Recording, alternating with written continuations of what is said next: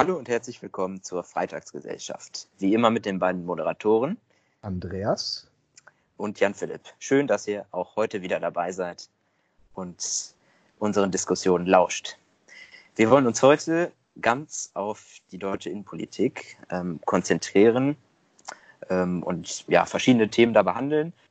Ja, die verschiedenen Parteien einmal durchleuchten und auch auf aktuelle Ereignisse, die sich ja wirklich gehäuft haben in den letzten Tagen und Wochen, kann man sagen, ähm, einmal darauf eingehen. Einsteigen wollen wir gerne mit den aktuellen Ereignissen, die sich in Hanau abgespielt haben. Dort kam es zu einem ähm, ja, Attentat ähm, in der Stadt, in verschiedenen Shisha-Bars, in denen mehrere äh, Menschen ums Leben, ums Leben gekommen sind. Insgesamt waren es, glaube ich, zehn Personen, richtig? Zehn Leute tot. Ich glaube, insgesamt elf Tote, aber mit dem äh, Amokläufer zusammengerechnet. Also zehn Opfer hat er. Vielleicht kannst du noch mal ganz kurz, ähm, damit jeder auch auf dem Stand ist, vielleicht noch in einem Satz noch mal zusammenfassen, was genau der Hintergrund war. Es gab eben eine Person, die diesen Amoklauf ja, vollführt hat. Das ist ja erst gestern Abend passiert. Das heißt, wir haben noch eine ganz frische Meldung. Wie Jan Philipp schon meinte, wir wollten eigentlich eher heute über deutsche Innenpolitik und die Parteien sprechen. Und dieser ja, Amoklauf ist schon etwas, worüber wir jetzt reden müssen, einfach weil es schon noch ein sehr aktuelles Thema ist, was uns auch alle überrascht hat. Denn äh, gestern Abend in Hanau passiert, dass jemand, ich glaube 42 Jahre alt war der Mann, äh, hat in zwei Shisha-Bars um sich geschossen, also gezielt äh, wollte er Ausländer mit muslimischem Hintergrund umbringen. Das war sein Ziel. Und das hat er auch geschafft, zehn Menschen dabei zu ermorden. Und ja, das führt uns eigentlich ein bisschen wieder zu dieser Diskussion zurück, die wir schon letzte Woche hatten, über den gesellschaftlichen Diskurs in Deutschland, über rechte Gruppen, über Rassismus, wie man mit Leuten, die sich rassistisch äußern kann, äh, die sich rassistisch äußern, zusammenarbeiten kann. Denn die Frage ist nun, und das diskutieren mehrere Parteien gerade aus, ist dieser Amoklauf passiert wegen Parteien wie unter anderem der AfD und weiteren rechten Gruppen, die den gesellschaftlichen Diskurs so vergiftet haben, dass sich solche Leute, dieser 42-jährige Rassist, der aktiv Ausländer erschossen hat, ermutigt fühlen und sicherer fühlen in unserer Gesellschaft, solche Verbrechen zu begehen. Und das ist so ein bisschen die Ausgangsfrage für uns beide heute. Genau. Ähm, noch einmal ganz kurz, du hast jetzt ähm, gestern Abend gesagt, du meinst Mittwochabend, wir nehmen heute an einem Donnerstag auf. Mhm. Ähm, genau, das, genau, das Ganze ist am Mittwoch passiert. Ähm, aber genau, das ist eben die Frage, die sich jetzt stellt. In welchen Einfluss haben da ähm, ja, Parteien, die den politischen Dis ja, oder ja, die Diskussion mit ähm, ja, bestimmten Formulierungen ähm, ja, so prägen und vielleicht auch eben so Auswirkungen dann haben auf ähm, Personen, die sich vielleicht ermutigt fühlen, solchen Schritt, einen solchen Schritt zu gehen. Ähm, ich glaube, in diesem Fall ist es ein bisschen ja, ein bisschen schwierig zu sagen, denn ähm, vom Hintergrund dieser Person ähm, ist es eben so, dass, äh, dass jetzt nicht in den letzten Jahren dieser vermeintliche Hass auf ähm, ja, Personen mit, Mus ja, mit muslimischem Hintergrund ähm, erst entstanden ist, sondern dass schon eine ganze Weile ja, diesen Hass oder diese, ja, genau, ähm, genau dadurch aufgefallen ist. Wie hieß er noch vor kurzem, der, ähm, der Politiker, der erschossen wurde auf so einer eigenen Veranda, Herr Lübcke, war das? Oder wie war der mhm, Name? Genau. Äh, ja, genau. Sowas ist ja zum Beispiel eine Sache, wo ich mir schon ziemlich sicher bin, dass bei so einem Politikermord eine Partei wie die AfD schon mit zu beigetragen hat, weil ich meine, es ist ja nicht, dass die AfD äh, nur gegen irgendwelche Randgruppen und Minderheiten basht, es ist ja auch das Bashing gegen alle etablierten Parteien. Und wenn man sich das anguckt, wie auf Pegida-Versammlungen äh, Figuren von Frau Merkel oder Herrn Gabriel aufgestellt werden, die am Galgen baumeln, ist das ja schon eine eigentlich nicht mehr zu tolerierende, ein nicht mehr zu tolerierender Aufruf dafür, dass man so ein Pack, wie sie auch den Gabriel ja genannt haben, gerne tot sehen will. Und deswegen war ich mir da eigentlich schon relativ sicher, wie der Regierungschef Lübcke erschossen wurde, dass dieser Mann sich dadurch die AfD und den öffentlichen Diskurs äh, nochmal bestätigt gefühlt hat. Und jetzt momentan ist dieser Amoklauf für mich aber schon ein bisschen mehr zu differenzieren, denn man muss jetzt aufpassen, was man sagt, weil ich möchte damit die AfD nicht irgendwie verteidigen. Aber ich finde heute, wo die ganzen Reaktionen des Amoklaufs zum ersten Mal in der Presse waren, auch in sozialen Medien natürlich sehr ausführlich diskutiert wurden, ist man sehr dabei, auf die AfD draufzutreten, dass sie mit dafür verantwortlich sind, dass so jemand äh, zehn Muslime umgebracht hat. Und ich habe mir das Manifest von diesem Amokläufer durchgelesen, das er äh, vor seinem Amoklauf nochmal ins Internet gestellt hat.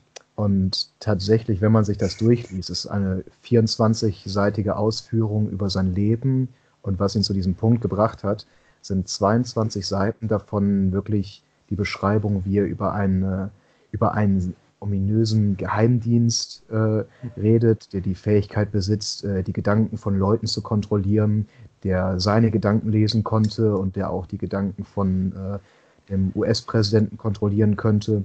Und tatsächlich fühlte sich dieser Amokläufer seit seiner Geburt äh, schon von diesem Geheimdienst äh, verfolgt. Und wenn man sich das durchliest, hat dieser Mann auf jeden Fall unter, Parano äh, unter paranoiden Wahnvorstellungen gelitten. Und es handelt sich da wirklich um einen psychisch sehr schwerkranken Mann. Aber das ist ja nun auch nicht seit irgendwie zwei, drei Jahren, sondern diese ganzen äh, Gesellschaftskritiken, also milde gesagt, die er da aufgestellt hat, äh, hat er wirklich schon seit 1999 betrieben. Er hat in seinem äh, Manifest auch nochmal Verbindungen zu 9-11 gezogen, das Lieblingsthema von Verschwörungstheoretikern und bei ihm genauso.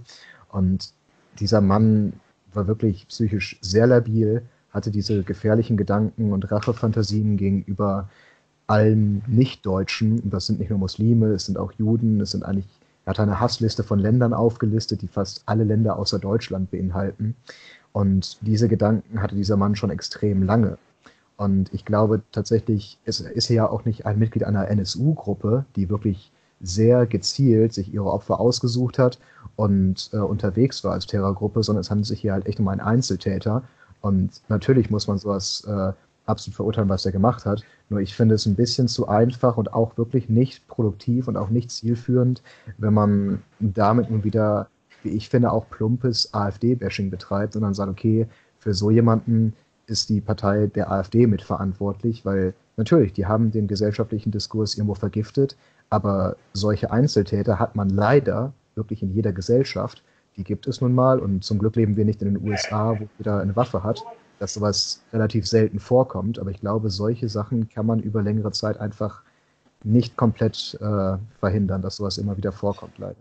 Für diesen konkreten Fall kann man dir da, glaube ich, recht geben. Ähm, dennoch ist es natürlich allgemein so, dass durch diese Rhetorik, die die AfD zum Beispiel fährt, natürlich ähm, ja scheinbar so Grenzen des ähm, erstmal Grenzen des Sagbaren verschoben werden und dann vielleicht auch ähm, dadurch ein Handeln entsteht, was ähm, ja, wo auch, in, auch im Handeln eben diese Grenzen verschoben werden. Und äh, man kann nur hoffen, dass es nicht zu weiteren Taten kommt, die durch diese Rhetorik, die da eben gefahren wird, ähm, ja, unterstützt wird quasi. Denn eins muss man festhalten, diese, ähm, diese ja, Ausdrücke, die sind ja sogar vom vermeintlich gemäßigten Teil der AfD, kommen ja sogar diese Aus Ausdrücke, wie ähm, ich glaube Alice Weidel immer mit den, mit den Messermädchen und ähm, ja, ja diese Ausdrücke. Und da finde ich, muss man wirklich. Ich überlege auch gerade, welche Beispiele es da noch gibt, das hat sie ja auch wirklich dann. Äh muslimische Frauen, Kopftuchmädchen und so war das. Ja, genau, Kopftuchmädchen, Kopftuchmädchen und äh, Messermänner. Ähm, aber das sind einfach Ausdrücke, die ähm, irgendwie diesen Hass einfach schüren. Und wenn Leute dazuhören und ähm, das vor allem ständig hören, wenn man dieser Partei folgt in den sozialen Netzwerken und ständig diese Begriffe, ähm, diese Rhetorik da wiederholt wird, natürlich wird der Hass da weiter geschürt. Und da kann man nur hoffen, dass das nicht verstärkt auch in solches Handeln ähm, übergeht.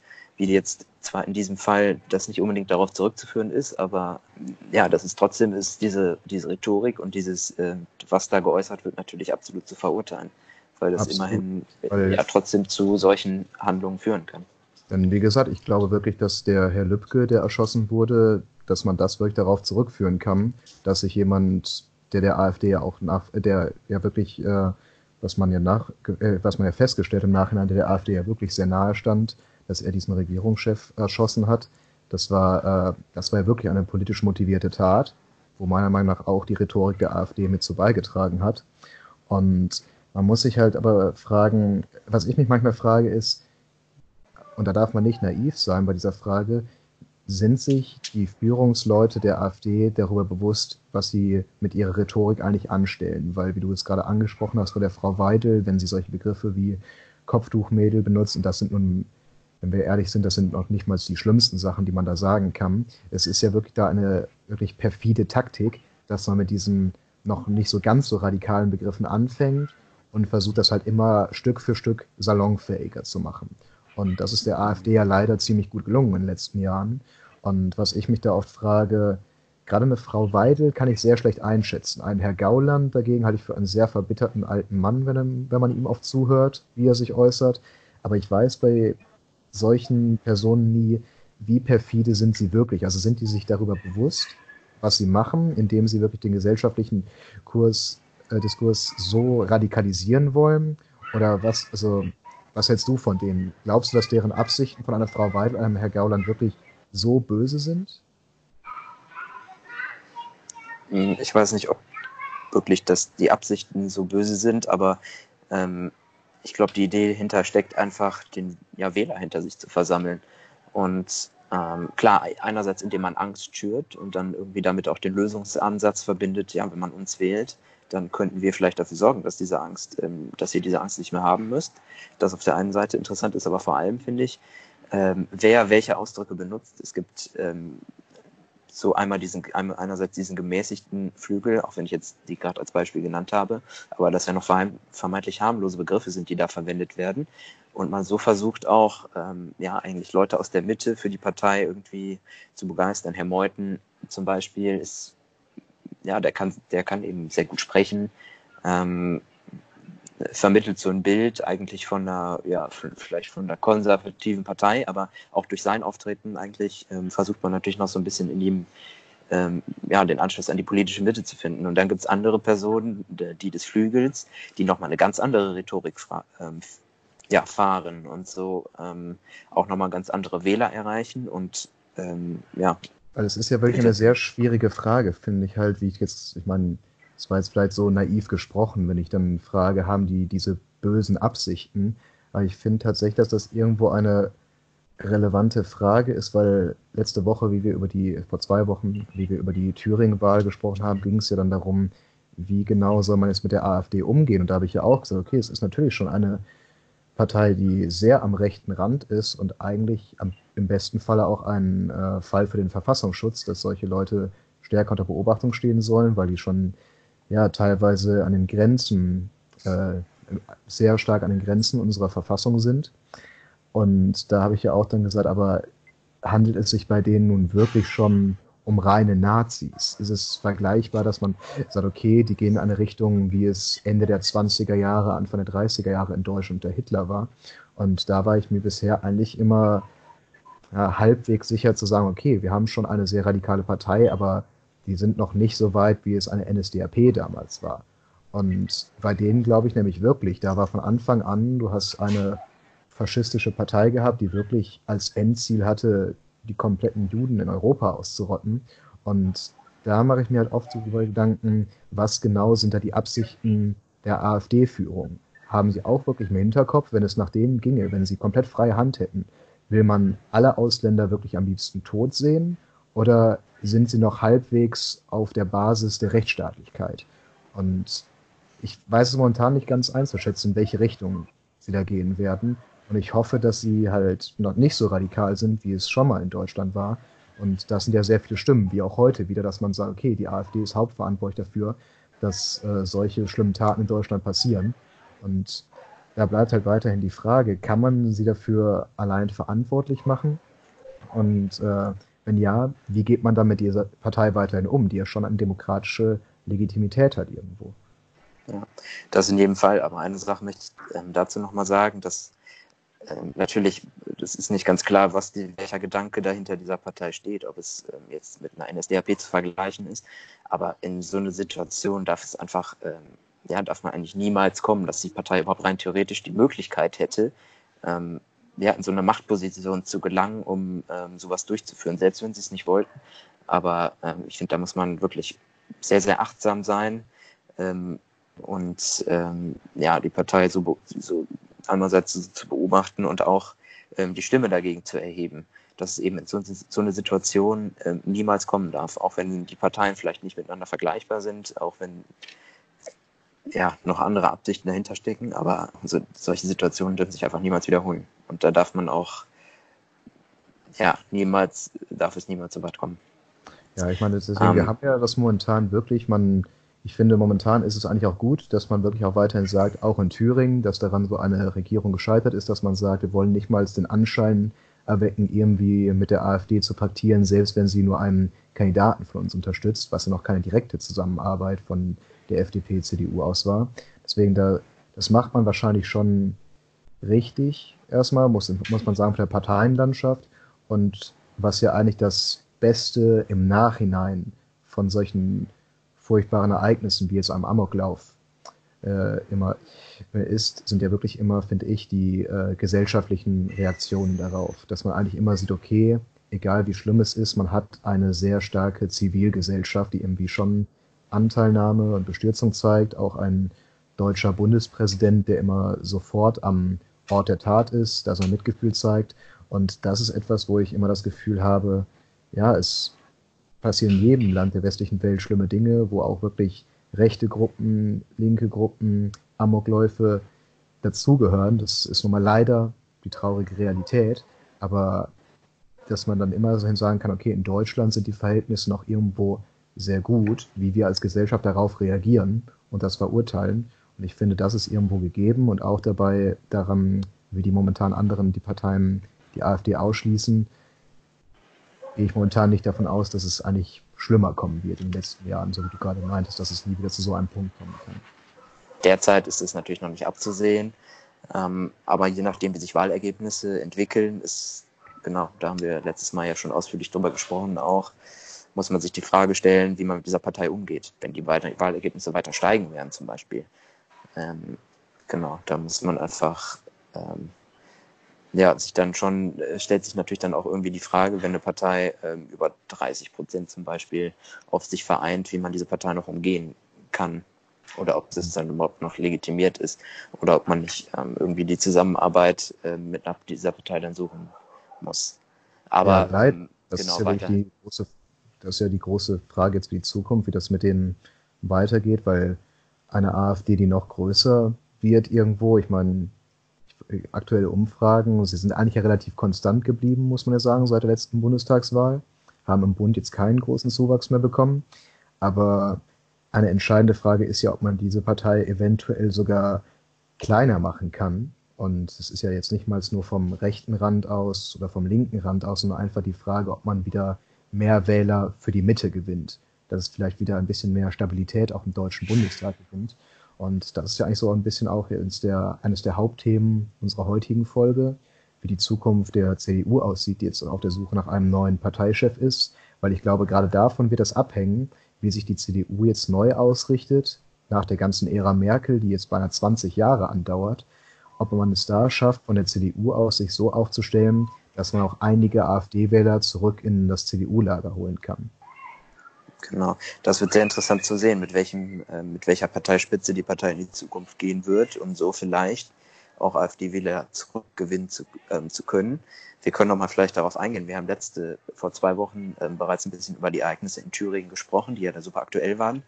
Dass da jetzt allerdings ähm, daraus folgt, dass ähm, ja die aktuelle Parteivorsitzende der, der CDU ja, quasi als Reaktion zurücktritt, hätten wir, glaube ich, ähm, vor zwei Wochen noch nicht mit gerechnet, als wir gesprochen haben.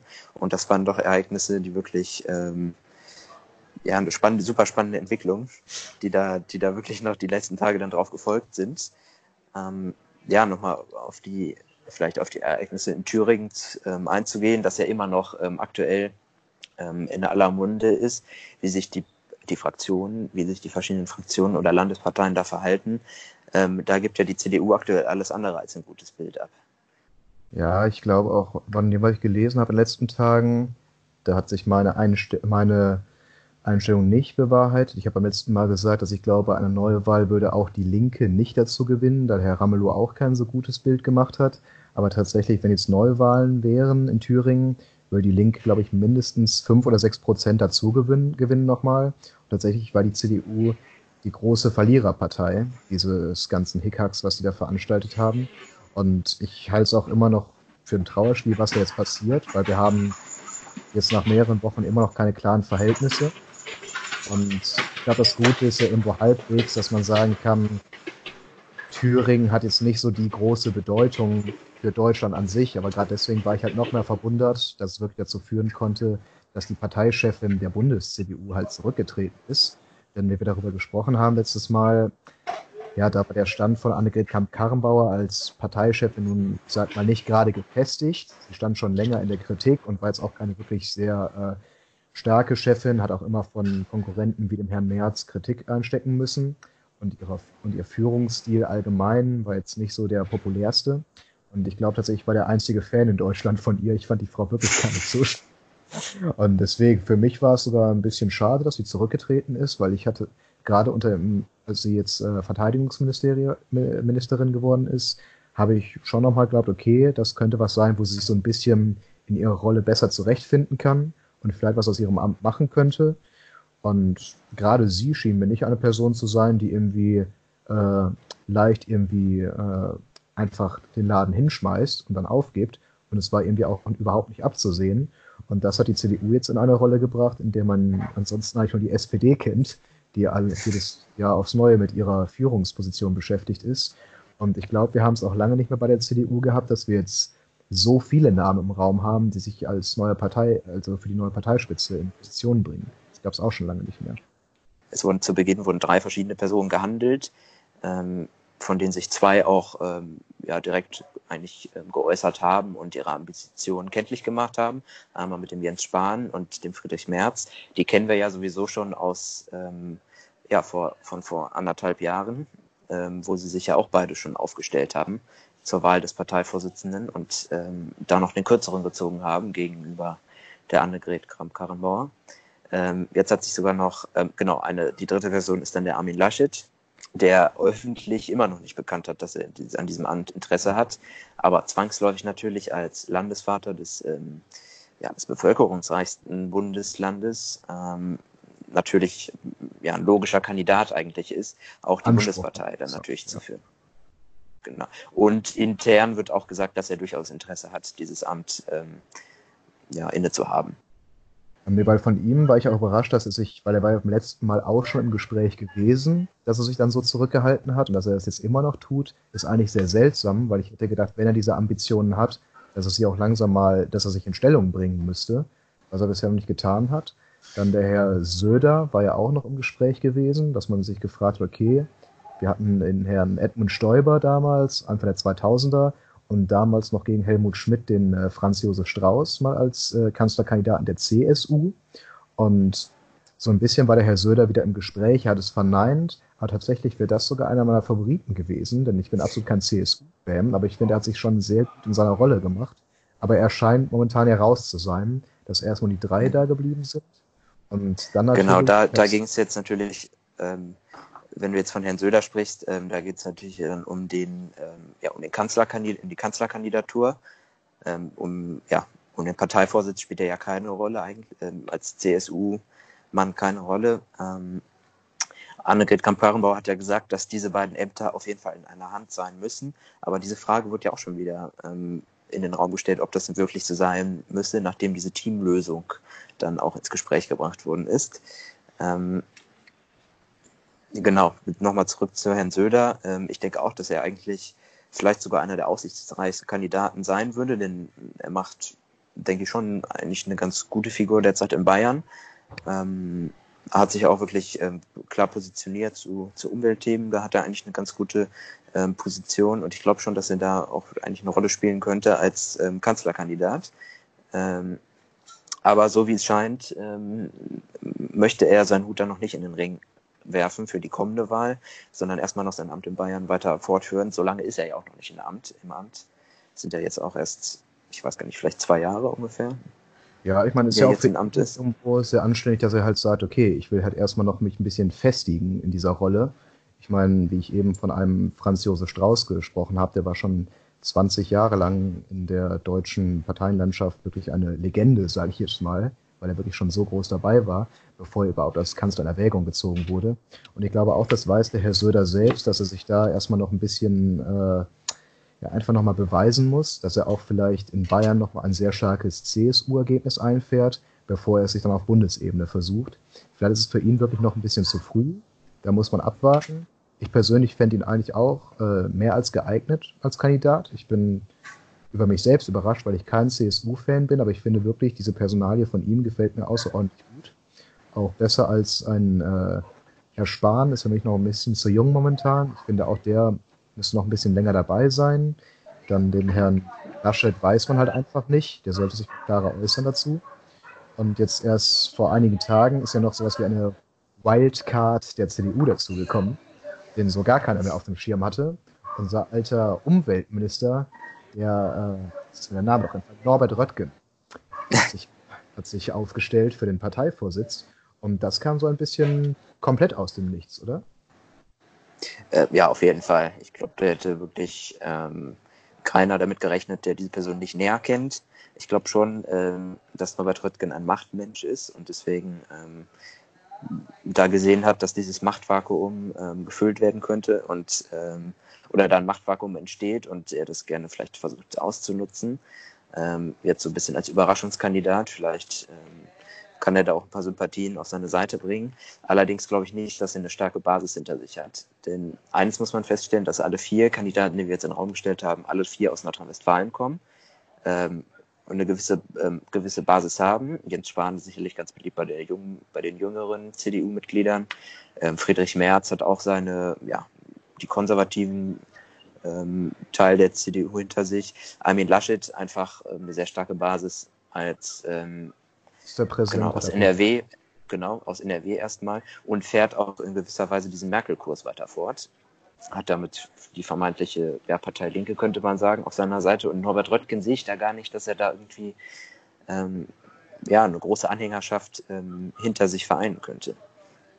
Ja, es ist mit dem Herrn Röttgen so ein bisschen so, ich mache mir Sorgen. Wir hatten ja interessanterweise letzte Woche über den US-Vorwahlkampf gesprochen und da hast du ja auch darüber gesagt, dass es so ein bisschen, dass es wenig produktiv ist, wenn man so viele Kandidaten auf einen Haufen hat und es sich über so lange Zeit hinzieht.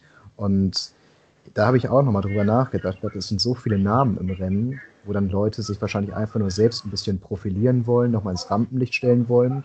Und tatsächlich äh, scheint mir das mit dem Norbert Röttgen so ein bisschen der Fall zu sein. Einer, der aus dem Nichts kommt, eigentlich auch wirklich, ja, eigentlich nicht so richtig die Chancen hat, jetzt nachdem er lange Zeit nicht mehr in einem hohen politischen Amt war, einfach sich aufzustellen, wo die anderen eindeutig besser aufgestellt sind. Und ich weiß nicht, ob er jetzt einfach zurück in die Partei finden will und sich einfach denkt, okay, es ist eine tolle Chance und es sind gute Schlagzeilen, wenn ich jetzt da einfach meinen Hut in den Ring werfe, ob er wirklich da überhaupt äh, das Ziel ganz, also ob er überhaupt eine ganz klare Chance auf den Sieg hat, weiß ich gar nicht. Denn ich finde eher, der verkompliziert diesen ganzen Prozess nochmal ein bisschen. Da kann man natürlich darüber diskutieren, ob das äh, aus einer demokratischen Sicht auch mal ganz gut für die CDU ist, wenn man so ein breites Kandidatenfeld hat, über das dann abgestimmt werden kann. Aber wenn die CDU jetzt anfängt, ähnlich instabil wie die SPD zu werden, was ihre Führungsetage angeht, ich glaube, dann werden die kompletten Verhältnisse in Deutschland noch mal ein bisschen unüberschaubarer, wenn auch mit CDU auf konstant 20 Prozent sinken sollte, durch dass sie einfach ihre Führungsetage nicht geklärt haben fände ich nicht so gut. Deswegen von dem Herrn Röttgen äh, halte ich da momentan noch nicht so viel von. Und ich finde es eigentlich auch ganz gut, wenn man, bevor man sich für ein so hohes politisches Amt aufstellt, sich erstmal ein bisschen äh, wieder profiliert. Und dass er jetzt als Minister rausgeschmissen wurde von der Frau Merkel, das ist auch schon einige Jahre her. Er hat seinen Wahlkampf in NRW verloren. Ich finde, eigentlich hat er nichts Richtiges vorzuweisen, um sich jetzt als Parteichef aufzustellen. Ja, dem finde ich, muss man ein bisschen widersprechen, weil er immerhin sich ähm, in den letzten Jahren als ähm, ja, außenpolitisch, außenpolitisch durchaus, ähm, ja, durchaus profiliert hat und auch Vorsitzender des Auswärtigen ähm, Ausschusses im Bundestag ist, immerhin.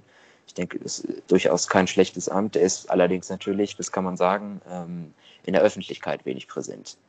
Und deswegen, ähm, genau, für viele wahrscheinlich dann aus dem Nichts. Er ist ja weiterhin Mitglied des Bundestags gewesen und ähm, da dann durchaus auch ja, in der Außenpolitik durchaus mit einer gewichtigen Stimme, aber natürlich in der Öffentlichkeit relativ wenig präsent.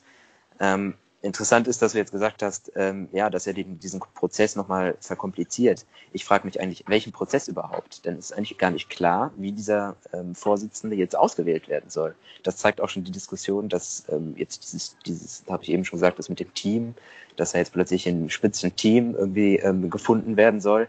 Es weiß gar keiner, ähm, wofür man sich eigentlich richtig bewirbt. Klar, als Parteivorsitzender, ähm, aber wie, dieses, wie das stattfinden soll, das ist nicht bekannt. Ähm, die letzte Parteivorsitzende wurde gewählt ähm, ja, auf dem Bundesparteitag, auf der Delegiertenkonferenz.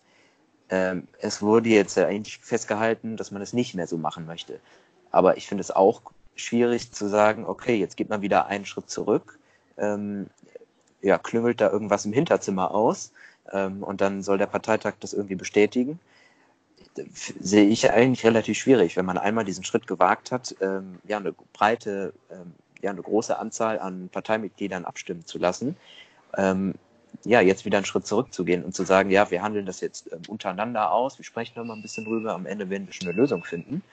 Ähm, ja, wie siehst du das? Vielleicht kannst du mal. Ja, ganz, ich bin da ganz bei dir, weil ich halt das auch für so dieses, gerade diese Art von diesen Hinterzimmerkompromissen es ist genauso diese Art, die die Wähler momentan überhaupt nicht mehr sehen wollen.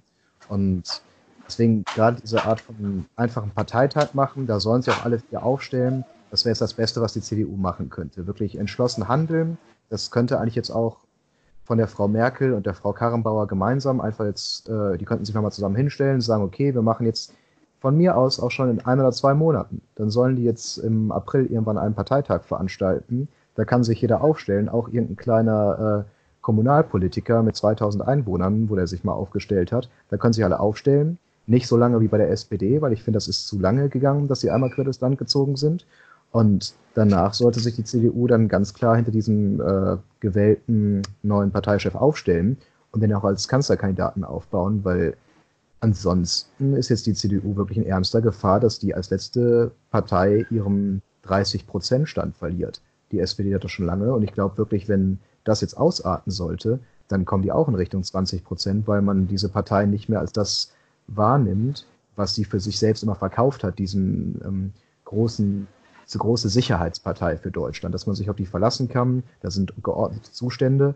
Und deswegen, ich finde, das muss man schnell klären. Und dann muss man da auch wirklich einen Kanzlerkandidaten aufstellen, der diese Übergangszeit von Frau Merkel vielleicht noch ein bisschen mitgestalten kann oder sich da aufbauen kann. Und für mich ist halt eher die Frage, wer von denen es dann, dann dann wird, denn wir hatten ja eben lange über die AfD gesprochen und ich finde tatsächlich, das wird die Hauptaufgabe des neuen CDU-Vorsitzenden, dass man die CDU so aufstellt, dass man eine ernstzunehmende Gefahr für die AfD ist, dass überhaupt nicht diskutiert wird, ob die AfD als potenzieller Koalitionspartner in Frage kommt, sondern dass man sich so aufstellt, dass die AfD Angst haben muss, dass denen am Ende die Hälfte ihrer Wähler abhauen und wieder zur CDU laufen. Und ich glaube, dass das immer noch möglich ist, aber dafür braucht man schon einen geeigneten Kandidaten. Und ich weiß nicht, wen würdest du dafür sehen, der am besten in Frage käme, um der AfD wieder Mitglieder abzuluxen? Also am meisten wird ja eigentlich in diesem ähm, Kontext schon der Name Friedrich Merz genannt, der ja auch selber von sich behauptet hat, er würde sich zutrauen, dann die AfD wieder unter, was hat er gesagt, 10 Prozent, mhm. nee, das war ein bisschen hoch, ähm, ich glaube schon. Momentan 13, 14 sitzen im Bundestag. Er meinte, unter 10 Prozent will er sie haben. Mhm. Auf jeden Fall möchte sie wieder sehr klein machen. Ähm, ich glaube, dass er ähm, sicherlich ein, in, diesem, ja, in diesem Hinblick, glaube ich, schon geeigneter Akteur ist. Denn er irgendwie, er hat so ein Image, eben, ja, ein sehr konservatives Image. Ähm, und könnte mir vorstellen, dass diese gemäßigten AfD-Wähler, ähm, dass sie da schon ein paar zurückholen kann. Auf der anderen Seite frage ich mich auch, weil das viele AfD-Wähler sind häufig ähm, irgendwie enttäuschte Wähler von anderen Parteien. Und ich weiß nicht, ob er die Person ist, die dann diese enttäuschten Wähler auch irgendwie zurückholen kann. Wobei die natürlich auch nicht alle jetzt ähm, vorher CDU gewählt haben. Aber ähm, das ja, müsste man dann abwarten, ob er wirklich so eine geeignete Person dafür ist. Ich frage mich bei ihm sowieso, häufig wird er eben so genannt als der, der konservative ähm, Kandidat, der da jetzt ins Rennen geschickt wird. Ich finde eigentlich, dass er, ähm, ähm, ja, für mich ist er das eigentlich gar nicht so. Ich finde, von so gesellschaftspolitischen Äußerungen hält er sich eigentlich sehr zurück, da hört man eigentlich fast gar nichts von ihm.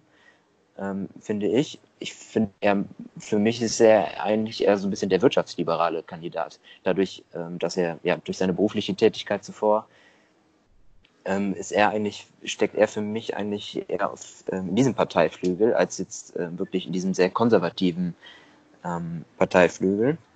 Ähm, ist vielleicht auch eine Stärke für ihn, dass er ähm, trotzdem diese beiden Parteiflügel irgendwie ähm, hinter sich bringen könnte. Das ist ja, also ich sehe das eigentlich genau wie du, dass er diesen konservativen Ruf, den er hat, ist eigentlich eher dadurch, dass er wirtschaftlich konservativ aufgestellt ist, wenn man das mit einer Frau Merkel vergleicht. Und ich glaube doch, dass das ein großes Plus für die CDU sein könnte, denn gerade unter Frau Merkel ist die CDU ja in ihren sozialen und wirtschaftlichen Ansichten schon sehr nach links gerückt, dadurch, dass Frau Merkel sich halt immer als Hauptziel gemacht hat, mit der SPD zu koalieren und dadurch eine starke Mehrheit im Bundestag zu haben. Und ich weiß nicht, ob es heutzutage überhaupt noch möglich ist, unter einem potenziellen Kanzler Merz eine CDU so stark zu machen, dass man wirtschaftlich wieder so konservativ aufgestellt ist, dass es für eine Koalition mit der FDP ausreicht, weil dafür sind die, dafür sind die Umstände heute einfach zu anders und dafür hat man zu viele Parteien, dass so eine äh, schwarz-gelbe Mehrheit eigentlich kaum noch möglich ist. Und das wäre eigentlich sein Ziel, was er haben könnte. Und das ist ja halt wirklich die Frage, ob man dann dadurch, durch diesen Kurs den März einschlagen würde, eher noch, ähm, ob man da wirklich die AfD wieder komplett wieder zurückholen kann. Ich bin mir auch nicht sicher. Ich halte ihn schon für den geeignetsten Kandidat von denen, die momentan im Rennen sind, weil gerade unter einem Armin Laschet, da wird sich vom Führungsstil eigentlich nichts verändern zu dem, was wir jetzt unter Merkel hatten. Ich glaube, da wäre es auch allgemein für das Land relativ wichtig, dass man mal ähm, jemanden hat, der sich ganz neu positioniert und neu aufstellt. Und da ist der März schon eine deutliche, ein deutlicher Unterschied. Ich sehe halt immer noch die Chance am höchsten, dass er halt wirklich diesen, dass er die CDU wirklich in eine neue Richtung führt und dass zumindest die AfD davon äh, getroffen werden könnte. Da ist das Potenzial am höchsten. Und ja. das sage ich sogar als jemand, der selbst Friedrich Merz gar nicht wählen. Ich persönlich mag den Mann nicht und würde eine CDU unter seiner Führung gar nicht wählen. Aber ich halte es für das Beste für das Land, wenn die CDU sich wieder so aufstellen würde. Mhm. Der, ja, das ist ja durchaus eine Meinung, die häufig ähm, vertreten wird. Ähm, ich frage mich nur, ich könnte mir schon vorstellen, dass er einige Wähler der AfD wieder zurückgewinnt. Auf der anderen Seite ähm, wird er aber auch viele, viele Wähler durch seine Person und durch diese neue Richtung, die die CDU dann einschlagen würde, ähm, würden viele Wähler und Wählerinnen verloren gehen, die Angela Merkel damals ähm, ja, für die CDU gewonnen hat. Nämlich Wähler, ähm, erstmal viele Frauen, die sich, glaube ich, ähm, mit Friedrich Merz, die, kein, ja, die keinesfalls Friedrich Merz wählen würden, weil er schon so ne, schon wieder so eine ganz, ja, vom Auftreten wirklich eine ganz andere Person. Genau, genau, kann man so sagen. Aber glaubst du, glaubst, ähm, es ist ein so großer Anteil von Leuten, die wirklich eher so Identity Politics mäßig fahren, die sagen, okay, ich gucke nicht auf die Partei das Programm, sondern das ist jemand, äh, ich bin eine Frau und da kann ich so einen März nicht wählen, weil ich finde, gerade das fand ich bei Frau Merkel immer super. Sie, die hat sich nie irgendwie als Frau positioniert. Nein, sie hat einfach ihren Job als Kanzler so gemacht, wie sie das für richtig hielt. Und ich weiß nicht, ob das auch in unserem Land so ein Identity Politics Bestandteil ist, dass viele Leute wirklich sagen, bin okay, ich bin eine Frau und damit wegen dem März kommt die CDU für mich nicht mehr in Frage. Glaubst du, das wäre das wäre so eine äh, schon äh, größere Menge von Leuten, dass das das Wahlergebnis beeinflussen würde? Ähm, zwar hat sich Frau Merkel nie so positioniert und das nie so ähm, zum Thema gemacht, aber ich glaube schon, dass viele sie, ähm, ja, viele sie deswegen auch gewählt haben. Dadurch, dass es wirklich eine starke Frau ist, die da viel ähm, in eine Machtposition gekommen ist und man sie so unterstützen würde. Und ähm, ja, da wäre Herr Merz dann so dieser klare Gegenpol dazu. Und ich glaube, da würde die CDU doch wirklich dann einige Wähler verlieren auch einfach ähm, ja, Wähler vielleicht, die sich so der Mitte oder vielleicht sogar Mitte links zu, die man ja in diesem Bereich zuordnen könnte und auch einfach eine starke, ja, diesen Merkel-Kurs einfach sehr stark unterstützt werden würden. Das heißt, Wenn Herr Merz diesen eben nicht mehr mitgehen würde, würden sie da natürlich auch weiterhin ein paar Wähler verlieren.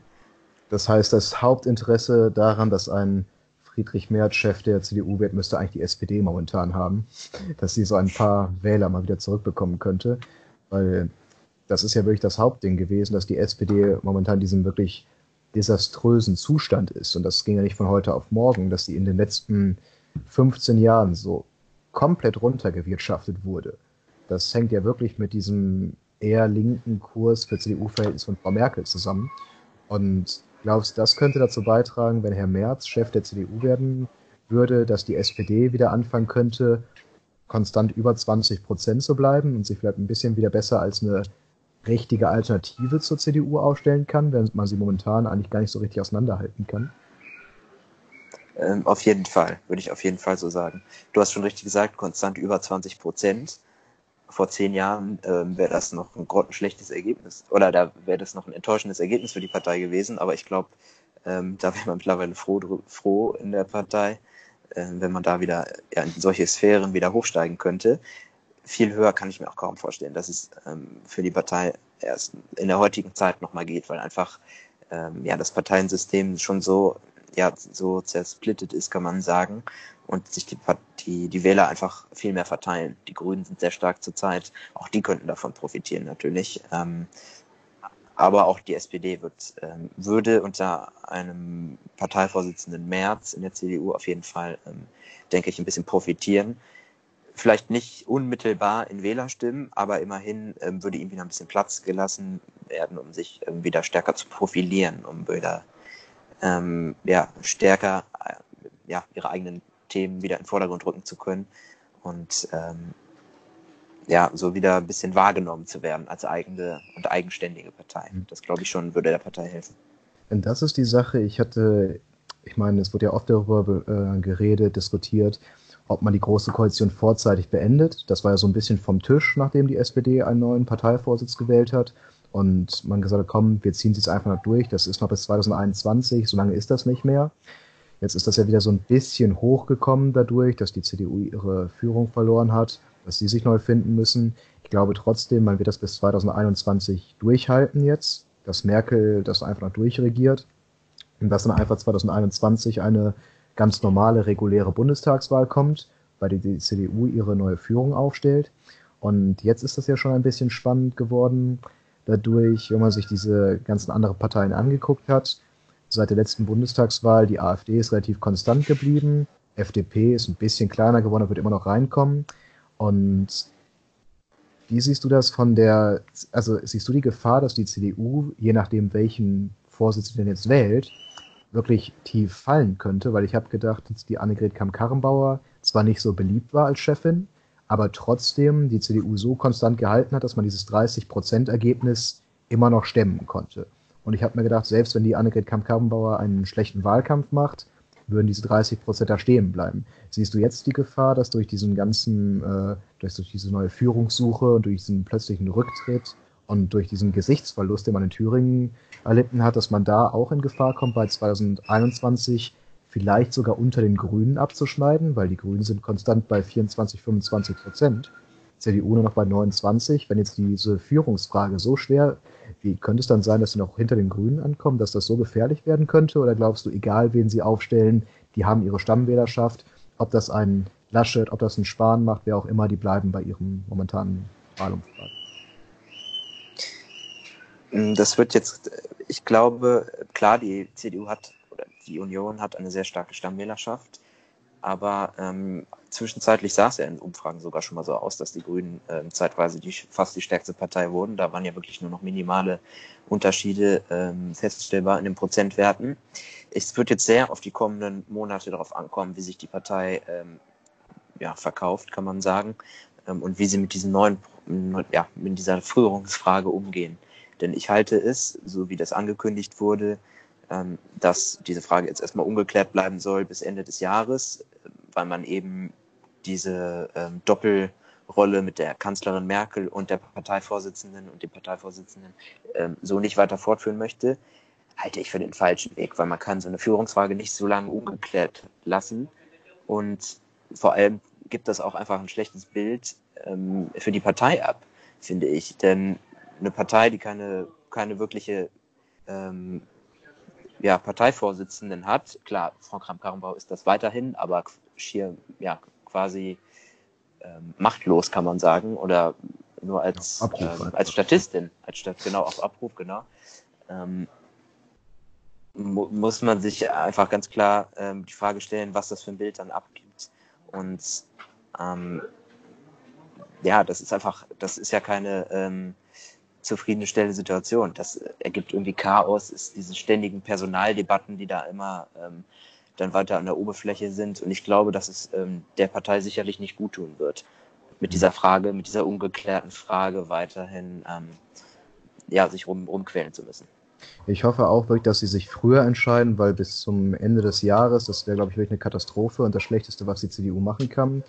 Und ich habe so ein bisschen die Hoffnung, dass sich einfach wirklich Frau Merkel selbst mal einschalten könnte, weil ich habe schon einen gewissen Respekt vor der ganzen Kanzlerschaft, die diese Frau hinter sich hat. Aber ich finde, die letzten drei Jahre, das war einfach nur traurig, dass sie wirklich gesagt hat, sie will noch mal, noch mal vier Jahre als Kanzler machen. Und sie ist genau wie Frau, äh, Frau Karrenbauer einfach eine Kanzlerin auf Abruf. Man nimmt sie nicht wahr, sie macht gar nichts mehr, sie nimmt zu nichts Stellung. Und man, und das finde ich ist einfach nur noch wirklich ekliges Rumgeschachere, was Deutschland nicht gut tut, was der CDU nicht gut tut, was einfach niemandem weiterhilft, dass sie einfach diesen Posten festhält, ohne sich zu Sachen noch klar zu positionieren. Und ich fände es toll, wenn die Frau Merkel jetzt in ihrem letzten Amtsjahr zumindest hier Position bekennen würde und eben diesen Prozess vorantreibt, dass die, dass die Nachfolge von ihr geklärt wird. Ist leider unwahrscheinlich, weil Frau Merkel wirklich noch sehr wenig von sich hören lässt. Aber ich hoffe, dass Frau Merkel einfach jetzt sagt, okay Leute, wir müssen uns entscheiden, wir machen einen Parteitag, wie auch immer, selbst wenn es wieder dieses Hintertreffen rumgeklummelt ist, von dem du gesprochen hast. Ist zwar nicht ideal, aber für die CDU an sich wäre es trotzdem besser, weil dann einfach die Führungsfrage geklärt wird. Und das jetzt zehn Monate lang unbesetzt zu lassen, das wäre eine Katastrophe. Und ich glaube, dann hat tatsächlich die CDU, äh, hat, haben tatsächlich Grün sehr gute Chancen im nächsten Jahr bei der Bundestagswahl äh, besser als die CDU abzuschneiden, wenn die ein so schwaches Bild liefern, während die Grünen perfekt aufgestellt sind mit einem Herrn Habeck, der super populär ist, der seit langem fest im Vorsitz dabei ist. Also das könnte sehr gefährlich werden für die CDU. Und ich hoffe, dass die dann nicht über ihre eigene Arroganz irgendwo stolpern, wo immer noch bei denen dieses Denken da ist. Wir sind die letzte große Volkspartei, wir haben 30 Prozent sicher. Und so sicher ist denen das nicht mehr, gerade bei der momentanen Situation. Ja, genau. Ähm, denke ich auch auf jeden Fall. Ähm, es kann nur im Sinne der CDU eigentlich sein, diese ähm, Frage des Parteivorsitzenden nun schnellstmöglich zu klären. Und dann stellt sich die Frage, wie dann weiter vorgegangen werden soll. Denn klar, Frau Kram-Karrenbauer hat gesagt, diese Doppelrolle, einmal die Kanzlerin, daneben die Parteivorsitzende, das hat sie gesagt, das war das Problem, warum sie sich nicht ähm, äh, stärker profilieren konnte und warum sie einfach ähm, ja, mit ihrer Rolle nicht klargekommen ist. Ähm, das würde dann ja erneut eintreten, theoretisch für anderthalb Jahre. Und da stellt sich dann die Frage, hat Frau Merkel überhaupt noch den Rückhalt ähm, in der Partei, in der Fraktion natürlich vor allem, weil die Fraktion wählt den Kanzler, ob es da ähm, dann noch den Rückhalt überhaupt gibt, dass sie so lange weiter regieren kann als Kanzlerin oder ob da auch vielleicht der Wille sogar in der Fraktion ist, sie ähm, es zu Neuwahlen kommen lassen mit einem neuen starken Kandidat, der dann ganz frisch als Parteivorsitzender erst ähm, vereidigt wurde und dann direkt, wenn möglich, ähm, auch ja, in die Kanzlerschaft geleitet werden soll. Und das, ich glaube, das ist so die letzte große Frage, die wir beide uns noch stellen können, bevor das äh, CDU-Thema jetzt zu Ende geht. Denn was hältst du von dieser Aussage von Frau Karrenbauer, dass ihrer Meinung nach die Parteiführung und die Kanzlerschaft äh, von einer Person ausgetragen werden sollten? Bist du da bei ihr oder findest du, das kann man auch anders regeln? Ähm, ich finde, ähm, ja, es ist schwierig zu sagen. Ich, ähm, sie hat es, ich finde, das klingt so ein bisschen als eine Ausrede eigentlich, weil ich finde nicht, dass das unbedingt das Hauptproblem ist oder gewesen ist, warum sie ähm, sich in ihrer Rolle ähm, so schwierig, so schwer getan hat. Ich finde, das sind einfach viele andere Punkte gewesen, die dazu geführt haben, dass sie da ähm, ja, einfach, man kann sagen, von einem Fettnäpfchen ist sie ins nächste getreten. Ne? Mit einer falschen Äußerung nach der anderen ähm, und einer, ja, wo sie einfach sehr schlecht aussah. Und dann spätestens in Thüringen hat sich endgültig gezeigt, dass sie ihre eigene Partei nicht im Griff hat, weil da Fraktionen ausdrücklich gegen den Willen der Parteivorsitzenden gestimmt haben. Ähm, ich glaube, für eine Partei wie die CDU ist es schon hilfreich, wenn man einen Kanzler stellt, dass man auch die ganze Macht dann auf dieser, auf dieser Person vereint und so ähm, ja ihm auch ähm, ja, quasi das Amt des Parteivorsitzenden überlässt. Aber andere Beispiele, ähm, hast du ja schon häufiger in den letzten Folgen auch erwähnt, ähm, zeigen, dass es ja nicht so sein muss. Ne? Mit Blick auf die SPD zum Beispiel, wo das eigentlich ähm, ja, seltenst der Fall war, dass beide Ämter in einer, in einer Hand lagen. Hm. Ja, dann, ja, ich, ich persönlich finde es sehr schwierig. Ich glaube, wenn diese äh, Ämter von verschiedenen Personen ausgetragen sind, muss es schon eine gute Kombination sein, wie du das gerade meinst. Ich hätte schon mal erwähnt, das war ja wirklich, dass ein Helmut Schmidt ein sehr beliebter Kanzler war, aber niemals Parteichef war. Das aber von einem Willy Brandt ausgetragen wurde, die sich dann irgendwo sehr gut ergänzt haben.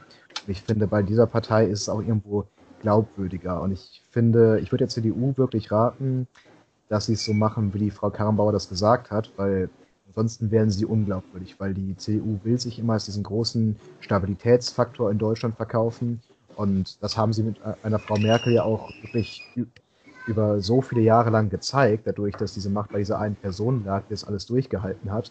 Und wenn man diesen Status jetzt verlieren würde, ich glaube, dann würde man nochmal viele Leute aus dem eigenen Wählerklientel verlieren. Deswegen, also ich halte das für unabdingbar, dass sie ihre Führungsfrage klären, dass da eine Person rausgeht, wer auch immer, der von der ganzen Partei gestützt wird, der dann, wenn es die CDU nochmal schaffen sollte als Kanzler, äh, dass sie dann beide Ämter austragen wird. Genau, in dem Fall. Eine andere ungeklärte Führungsfrage stellt sich ja derzeit in Hamburg übrigens. Ähm, da sind wir ja, äh, ja wenige Stunden, kann man sagen, vor der Wahl, ähm, wo sich zwei Personen vor allem um das ähm, Amt des ähm, ja, Erstbürgermeisters, oder wie sagt man in Hamburg? Ich glaube, es ist der erste Bürgermeister. Der erste Bürgermeister, genau. Sonst ist es Bremen. Ich, die haben ja, sind ja alle drei, glaube ich, sehr unterschiedlich, die Stadtstaaten, wie die Bezeichnung ist. Aber genau. ja, und da ist es ja jetzt ein Kopf-an-Kopf-Rennen inzwischen zwischen den Grünen und der SPD. Und die, in den meisten Umfragen liegt die SPD noch ein bisschen vorne, aber in manchen sind die Grünen schon gleich auf. Und äh, ich weiß nicht, von den Grünen ist die Frau Fegebank, von der SPD ist es der Herr Tschentscher. Und ja, die beiden haben jetzt ihr TV-Duell gestern hinter sich gebracht. Und es ist so ein bisschen eine Zwangslage für die beiden, dass vorher, es war jetzt die ganze Zeit eine Regierungskoalition aus SPD und Grünen. Und es ist so ein bisschen das gleiche Problem, wie sich in den letzten Bundestagswahlen immer gestellt hat. Um gewinnen zu können, muss man halt den eigenen Partner angreifen. Und ja. das zeigt sich momentan bei diesen beiden, die eigentlich, wer gestern das TV-Duell gesehen hat, hat äh, bemerkt, dass die, dass die Parteipunkte äh, Parteiprogrammspunkte, für die die Einstellungen eigentlich genau die gleichen sind. Und dass es eher ein Rumgeschachere war von den beiden, wer dann als Erster auf diese Idee gekommen sei. Und im Grunde sind sie sich so parteipolitisch sehr einig, aber es ist halt eher wirklich eine Frage, wer soll diese, wer soll dieses Amt innehaben? Es ist halt wirklich eher diese Personenfrage. Und da die Frau Fegebank, ja, ich bin kein großer Fan von ihr, aber liegt halt eher daran, dass ich mit den Grünen so wenig, so sehr wenig anfangen kann. Und der Herr Tschentscher hat ja das Amt erst übernommen von dem äh, Olaf Scholz, der dann ja auf die Bundesebene gegangen ist. Und hat er halt, also schon eine, ist, ist in sehr große Fußstapfen getreten. Olaf Scholz ja ein sehr beliebter äh, Regierungschef in Hamburg eigentlich war. Und so ein bisschen, finde ich, fehlt ihm noch das Charisma. Er ist nicht ganz in diese Rolle reingewachsen. Er könnte es jetzt schaffen, immer noch gewählt zu bleiben. Und eigentlich muss er es auch. Ich finde, er ist da wirklich in der Bringschuld, weil wenn er jetzt verlieren sollte gegen die grüne Kandidatin, dann hätte die SPD da tatsächlich ihre allerletzte Hochburg, Hochburg verloren, die die in Deutschland noch haben, nachdem sie schon NRW verloren haben, nachdem sie in, jetzt in Thüringen auf 8% kamen, was eigentlich völlig vorstellbar war, noch vor ein paar Jahren, äh, muss sie zumindest Hamburg verteidigen, was so immer noch als Hochburg von der alten SPD ja, genau, in jedem Fall. Die letzten Umfragen haben ja eigentlich gezeigt, dass es vermutlich auch so bleiben wird. Ähm, in den meisten, meistens war ja die SPD da doch noch einige Prozentpunkte vor der Grünen Partei. Ähm, ich glaube deswegen, dass der Oberbürgermeister ähm, weiterhin der Peter Tschentscher bleiben wird. Ähm, vermutlich dann auch mit der Grünen als Koalitionspartner, denn ähm, ja, es scheint ja keine schlechte Arbeit da geleistet worden zu sein, wenn man sieht, dass ähm, beide Parteien die da eigentlich in einer Koalition sind, ähm, ja, mit weitem Vorsprung ähm, vor den anderen Parteien da gehandelt werden und ähm, dementsprechend genau, wie du sagtest, eigentlich immer eben nur die Frage äh, gestellt wird, wer soll da überhaupt jetzt führen? Und ich glaube, das wird da erstmal beim alten Bild bei bleiben und ähm, ja, und die Regierungskoalition wird ebenfalls ähm, weiterhin so aussehen und damit weitere fünf Jahre die SPD ein wichtiges Amt innehaben und ähm, ja, ich, ich sehe das ganz genauso, dass eigentlich sich nichts ändern wird. Für uns als Bundesbürger, die nicht in Hamburg wohnen, sind das eigentlich erstmal sehr erfreuliche Nachrichten, dass man nicht noch mehr Zustände wie jetzt in Thüringen bekommt, dass man geregelte Regierungsverhältnisse hat. Was interessant werden wird, finde ich, ist die äh, Rhetorik, die von der Bundes-SPD ausgehen wird. Ob man das jetzt als großen Erfolg für das neue Führungsduo verbuchen wird. Denn das war ja unsere erste Folge, die wir beide gemacht haben, über den Herrn Borjans und die Frau Esken die ja mit sehr großen Tönen nochmal angetreten sind, die SPD jetzt äh, auf einen neuen Siegeskurs zu führen. Und ich bin gespannt, ob sie das für sich verbuchen wollen, dass man in Hamburg jetzt äh, diese Wahl wahrscheinlich gewinnen wird. Ich würde es den beiden, also ich finde, die beiden haben da nichts groß zu beigetragen, sondern der allgemeine Zustand der SPD ist immer noch sehr desolat. Es liegt halt wirklich eher an der Politik, die in Hamburg vor Ort betrieben wurde. Und ja das wird halt spannend, weil ich glaube auch nicht, das wird natürlich die Führungsebene in Berlin jetzt versuchen, daraus politisches Kapital zu schlagen, aber ich glaube, das wird sehr schwierig werden, diesen Sieg in Hamburg als großen Sieg ins zu verkaufen. Ja, bin ich ganz, äh, ja, ganz deiner Meinung. Das ist, ähm, die Umfragen sind ja wirklich auf ähm, dem, ja, landespolitische, auf landespolitische Fragen eigentlich zurückzuführen, beziehungsweise auf die Personen. Peter Tschintscher, kann man sagen, der alte Oberbürgermeister, der erste Bürgermeister, der ist dann auch ähm, ja, der Meinung vieler anscheinend bleiben soll. Ähm, wird abzuwarten sein, wie die, ähm, wie die Bundesspitze der SPD das dann verkauft, verkaufen wird. Ähm, genau, das ja, wird sich dann am Sonntag zeigen. Ja, deswegen da sind wir gespannt, was rauskommen wird. Aber ansonsten, ich glaube, ja, das war allgemein der ja, politische Zustand, den wir momentan in Deutschland haben. Bei der CDU sieht es nicht so rosig aus. Der Amoklauf in Hanau, der uns alle erschüttert hat. Die SPD in Hamburg. Thüringen muss man abwarten, wie es ausgeht. Ich denke, wenn wir in zwei Wochen uns wieder zur nächsten Freitagsgesellschaftsfolge treffen, dann werden die Verhältnisse in Thüringen immer noch nicht ganz klar sein. Da muss man mal abwarten, wie lange das da dauert. Aber ja, ich glaube, das war es für uns von heute. Und äh, ja, jetzt von deiner Seite aus noch etwas. Ich wollte noch einmal Prost sagen, denn ähm, wir haben mich heute noch nicht angestoßen. Ich trinke gerade ein ähm, brasilianisches Bier, ein Itaipava. Ist gar nicht so lecker, aber immerhin erfrischend. Ja, deswegen dafür habe ich einen sehr leckeren spanischen Weißwein neben mir stehen, den Dominio de la Granadilla. Und äh, schmeckt mir ausgezeichnet, weil es auch nur ein Glas. Deswegen, es dauert noch ein bisschen, bis wir wieder anstoßen können, bis Jan Philipp von seinem Auslandseinsatz zurückkommt in Südamerika. Sehr wahrscheinlich Ende April, wenn wir wieder in Persona anstoßen können. Und äh, bis dahin müssen wir uns auch beide nochmal für die äh, generelle Akustik entschuldigen, ein bisschen. Das ist momentan. Genau. Ja, ist jetzt der neue Status quo so ein bisschen. Jan Philipp als Außenreporter Genau, die Umstände lassen es leider nicht immer ähm, zu, dass ich ähm, ein, klein, ein kleines Kämmerchen finde, wo man äh, wirklich ganz ungestört, ohne Nebengeräusche ähm, diskutieren kann. Aber ähm, das wird sich hoffentlich bald dann auch ändern. Solange das noch nicht so ist, entschuldige ich mich natürlich für die Tonprobleme und ähm, hoffe, dass man trotzdem einiges ähm, mitnehmen konnte und verstehen konnte. Ja, da schließe ich mich auch an. Deswegen, ich freue mich für alle, die wegen der interessanten Diskussionen zuhören. Die Tonqualität wird sich bald wieder verbessern.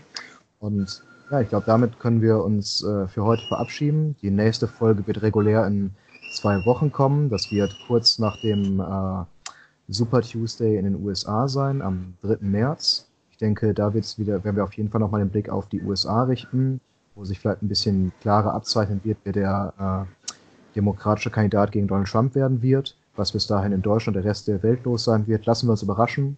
Wir hoffen, es gibt ein paar positivere Meldungen, als es gestern Abend gab. Und ja, damit wünsche ich all unseren Zuhörern noch einen schönen Abend und ich verabschiede mich. Von mir auch einen schönen Abend und bis bald.